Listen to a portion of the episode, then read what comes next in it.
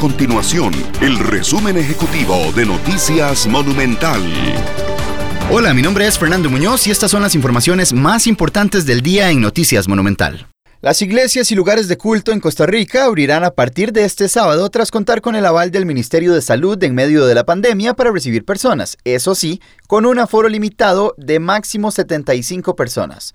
Uno de los llamados que previamente realizó la Iglesia Católica es que los adultos mayores y personas con factores de riesgo se abstengan de visitar los templos y celebren la misa desde redes sociales.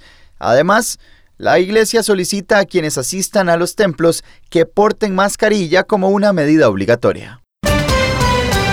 En otras informaciones, el Consejo Director de la Defensoría de los Habitantes acordó instar a la actual jerarca de la institución, Catalina Crespo, a que se aparte de su cargo tras la polémica por el extravío de un audio fundamental para la investigación del caso UPAT. 12 miembros del Consejo Director votaron a favor de solicitarle a Crespo su renuncia con el fin de mantener la credibilidad y solidez de la Defensoría de los Habitantes. Estas y otras informaciones las puede encontrar en nuestro sitio web www.monumental.co.cr. Nuestro compromiso es mantener a Costa Rica informada. Esto fue el resumen ejecutivo de Noticias Monumental.